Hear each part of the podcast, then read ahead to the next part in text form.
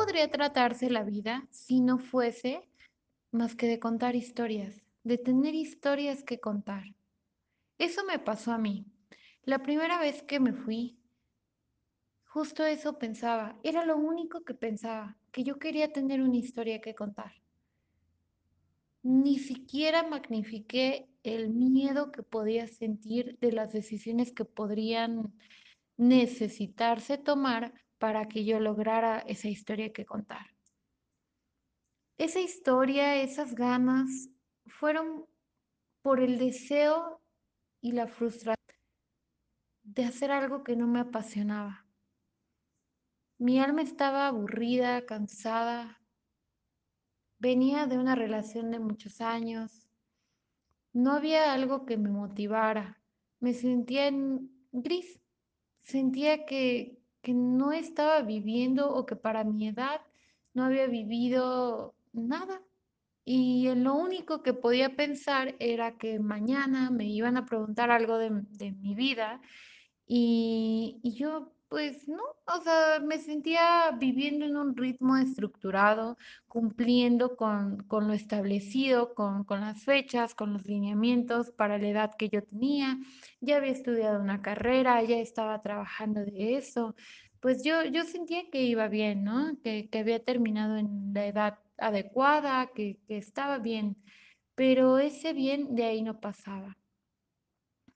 Fue, fue cuando en ese momento, eh, una vez que pues mi vida empezó a, salirse del ritmo estructurado, del ritmo establecido, que pues llegó la oportunidad cuando justo yo estaba muy abrumada porque dedicaba, como les digo, a algo que no me apasionaba, pero tampoco sabía qué era lo que realmente me movía. Me encantaba el deporte, siempre me ha encantado. Em, desde chica fui vegetariana, entonces fue un poco conflictivo el momento en que yo decidí que esa historia, esto que te quiero compartir, no va más allá de, mi deseo de, de que sepas a dónde fui, no me importa. Te puedo incluso cambiar el lugar. ¿Y qué más da? Pero quiero que encuentres en estas palabras lo que haga que tú no cometas lo mismo que yo. No soy la única que lo ha hecho, yo sé que no soy la única, pero no lo tienes que vivir. Si ya vemos quienes ya lo hemos vivido de alguna forma, escúchalo y, y, guíate mucho de ese sentimiento, hazte caso, confía en ti, cree mucho en ti, cree de verdad.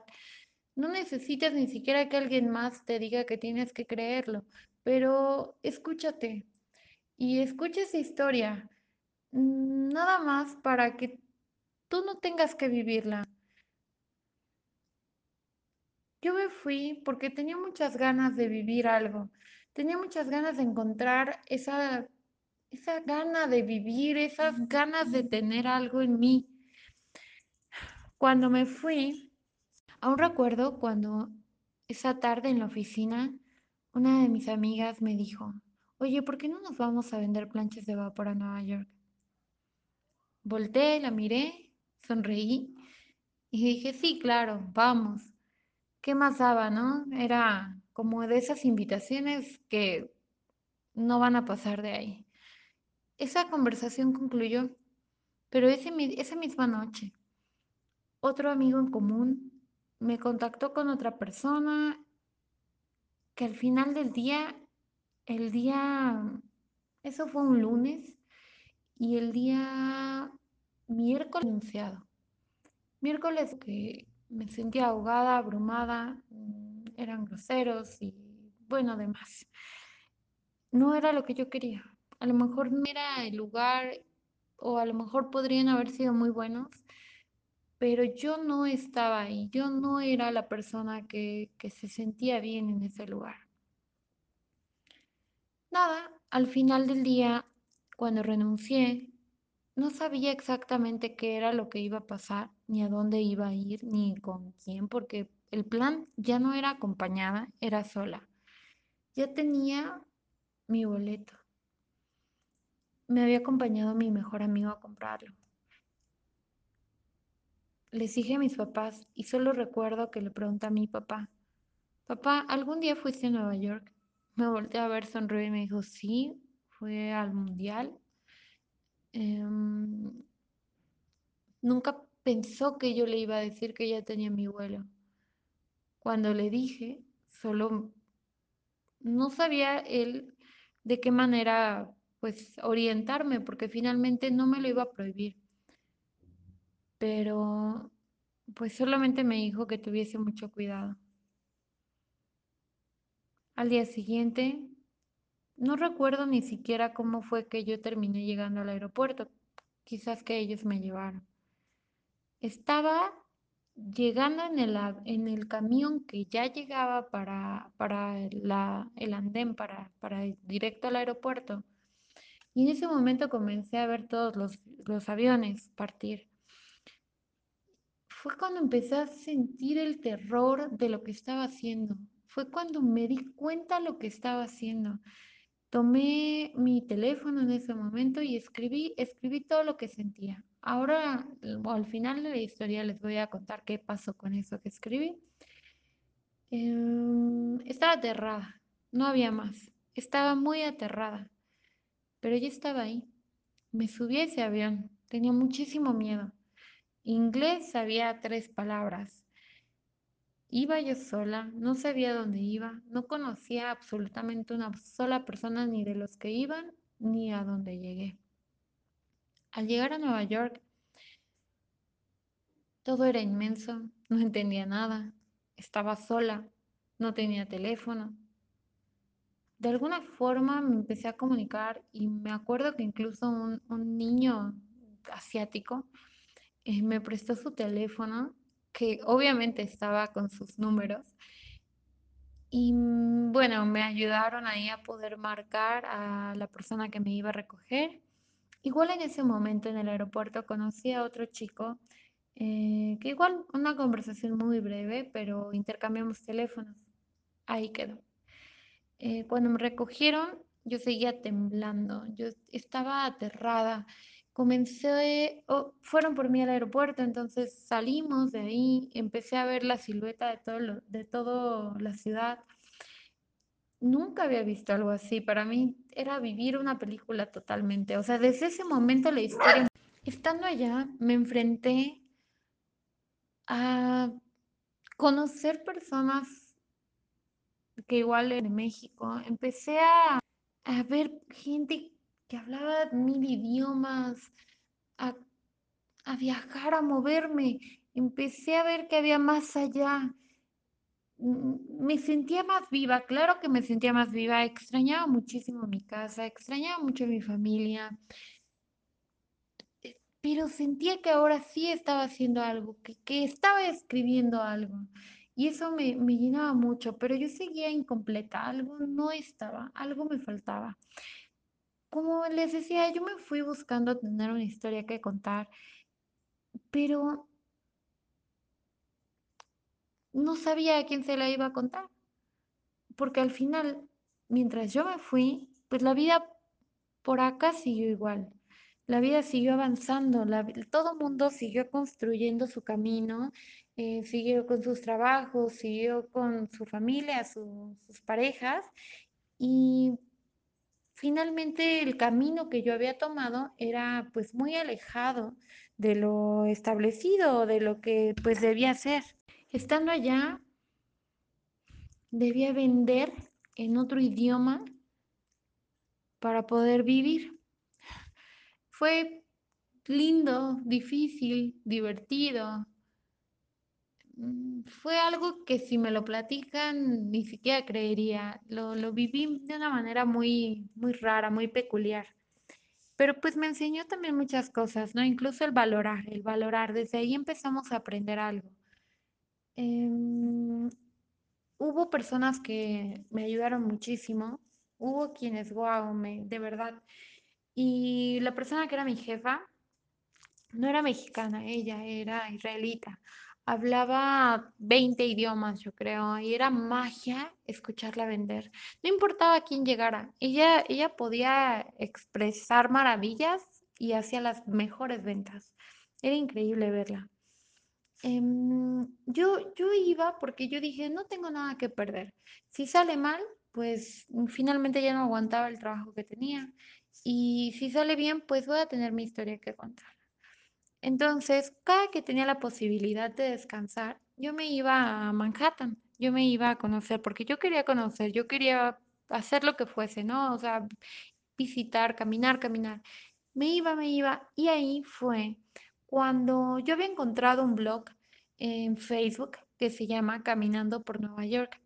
Eh, le escribí a ella, a Paloma se llama, que hoy es de los mejores regalos que ese viaje me ha dejado le escribía y le decía, oye, ¿me puedes ayudar? Porque quiero eh, conocer tal lado y vi que tú publicaste. Y ella me, me ayudaba a hacer como, como una guía o me, me orientaba cómo tomar el metro. Y bueno, el fin que, que terminamos siendo muy amigas. Y, y eh, todo, todo mi lapso, todo mi trayecto estando allá, ella me acompañó. Incluso eh, la noche previa al Año Nuevo, eh, ella, yo, yo me acerqué a ella, ¿no? Le, le pregunté, le digo, oye, ¿me recomiendas vivirlo? Tengo miedo porque pues finalmente yo sola. Y me dijo, sí, claro, o sea, es algo que tienes que vivir, no importa, estás allá. Pues yo, en vez de planear dónde iba a dormir o cómo iba a ser esa noche, simplemente me fui. Paloma dijo que fuera, que lo viviera, pues yo me fui. Entonces, hasta que estaba ahí, empecé a ver miles de miles de miles de personas. Y yo ni siquiera llevaba comida, no llevaba nada. Yo, yo solamente me medio arreglé y estaba ahí metida entre millones de gentes. De pronto como que pues estaba un poco perdida, ¿no? Como que dije, ¿qué hago acá? O qué me empezó a paniquear el no saber qué iba a hacer por la noche, en dónde iba a dormir. Em, en ese momento eh, escuché español y volteé yo así de, ¿quién habla español aquí? Y era una persona de Elizabeth se llama, y ella, en es- o sea, empezamos a platicar y bueno, eh, ella después llegó, llegaron otros dos chicos, uno se llama Diego, eh, les- ellos dos son mexicanos pero viven por allá. Empezamos a platicar, el final que, que llegó la noche, llegó el momento de- del conteo, bailando, todo, todo muy divertido. Em, bueno, ya se concluía todo, ¿no? Y, yo no tenía dónde me iba a ir. Fue cuando Elizabeth me dijo, oye, no, este, vente, te, te quedas en el departamento de mi hijo. Pues yo no sabía más que su nombre de ella y me fui, me fui con ella. Me fui, tenía miedo. Siempre tuve miedo, creo, estando allá. Pero me fui, me fui con ella y bueno, gracias a Dios no, no pasó nada, ¿no? Eh, fue muy linda, fue, no resultó una mala persona. Eh, al día siguiente me llevó a la terminal, a Port Authority, tomé el bus que me llevaba al lugar donde yo vivía y, y listo. O sea, así, así fue como pues logré vivir el, el año nuevo en, en Nueva York. Y fue algo muy lindo, fue algo muy lindo que mis miedos no me iban a permitir vivirlo. Eh, pero gracias a Paloma, a Elizabeth y a estos dos chicos fue que, que pues se empezó, se continuó formando esta historia. Para ese lapso, pues la, el avance ya de- del periodo que yo iba a estar allá ya estaba por concluir y fue cuando me cambié de ciudad me, me moví a otra que se llama Boise, Idaho. Y allá, em, bueno, estuve con, con otros amigos y llevé a cabo otro tipo de actividades en donde, pues nada, eh, de estas actividades me permitieron valorar mucho de lo que yo siempre me había quejado. No sé si han visto la película de Bajo la misma luna, donde sale Eugenio Derbez con el niño lavando trastes, un alterón así un gigante de trastes y cantaban Yo no soy abusadora. Bueno, ese momento, esa escena es, es cuando yo viví eh, lo que me estaba pasando allá, en, en esta nueva labor que hacía tenía ese alterón de trastes y, y venía yo de salir de horas dentro del congelador, de estar etiquetando verduras, frutas y bueno, además. Eh, me levantaba 4 de la mañana porque a las 5 entraba y después a mediodía iba a entrenar porque en la tarde entraba a otro lugar y salía en la noche para pues ya, nuevamente a la mañana. Así estuve dos meses, pero el, el ir viendo todo esto que pues era bastante pesado y conocer personas que no tenían otra opción aparentemente. Entonces, o sea, estaban allá, ¿no? Finalmente estaban allá y con la posibilidad solo de eso, de que, ¿a qué voy con eso? A que yo tenía una carrera que si yo regresaba para acá, acá yo podía continuar con ella, pero esa carrera no me gustaba. Esa carrera me estresaba más regresar a lo mismo que, que el continuar por allá la aventura. Pues nada, em, en ese momento valoré esa posibilidad. Le empecé a dar un valor más grande y empecé a disminuir esa queja que yo tenía de, de por qué me equivoqué, por qué hice mal las cosas, por qué elegí mal esta carrera. Seguí, seguí, seguí, hablé con mi prima, mi prima estaba en Los Ángeles, tenía ocho años que yo no veía a mi prima. Para esto ya llevaba prácticamente yo seis meses fuera de México y hablé con ella, iba yo a cumplir 26 años. Eh, me dijo, vente, vente para tu cumpleaños, vamos a Disney y nos volvemos a ver. Y sí, así hice las cosas. Gracias a ella conocí Disney, gracias a ella, pues viví todo un cumpleaños muy especial. Es una persona que aprecio y eso me permitió también ver a otros familiares míos y regresé a México con ellos con ellos, con mi familia y entré por Sinaloa. En Sinaloa me operé los ojos y prácticamente ocho meses después regresé aquí. Regresé a casa. La silla donde yo había dejado mi uniforme del trabajo que tenía en ese tiempo seguía igual. Fui a los lugares donde solía entrenar y ahí seguían mis amigos. Mi mochila de las clases de inglés también estaba intacta. Finalmente pareciese como que nada había pasado por acá. Pero cuando vi a mis amigas, cuando tuve la oportunidad de conversar con quienes yo les quería contar esa historia que les decía que yo quería vivir, mmm, pasé mucho tiempo en silencio, mucho. ¿Pero por qué? Porque me di cuenta que la vida había seguido acá, que en el lapso que yo me fui a vivir esa historia, el, ritmo establecido, estructurado, había continuado, habían seguido avanzando y yo me sentí fuera por completo. Yo, lejos de poder compartir y hablar un poco más, me sentí, estaba en silencio, en silencio total. Incluso, no sé, un poco triste quizás. Sentí que sí, tenía como una emoción muy grande porque había vivido algo que quería mucho vivir. Ya tenía mi historia. Para esto, mi amiga Paloma, la del blog que les comento, me había comentado eso justo. Me dijo, oye, me encanta tu historia. eh, ¿puedes escribir algo para que yo lo pueda compartir en mi blog? Es pues una persona que vino a viajar a Nueva York, entonces creo que es valioso.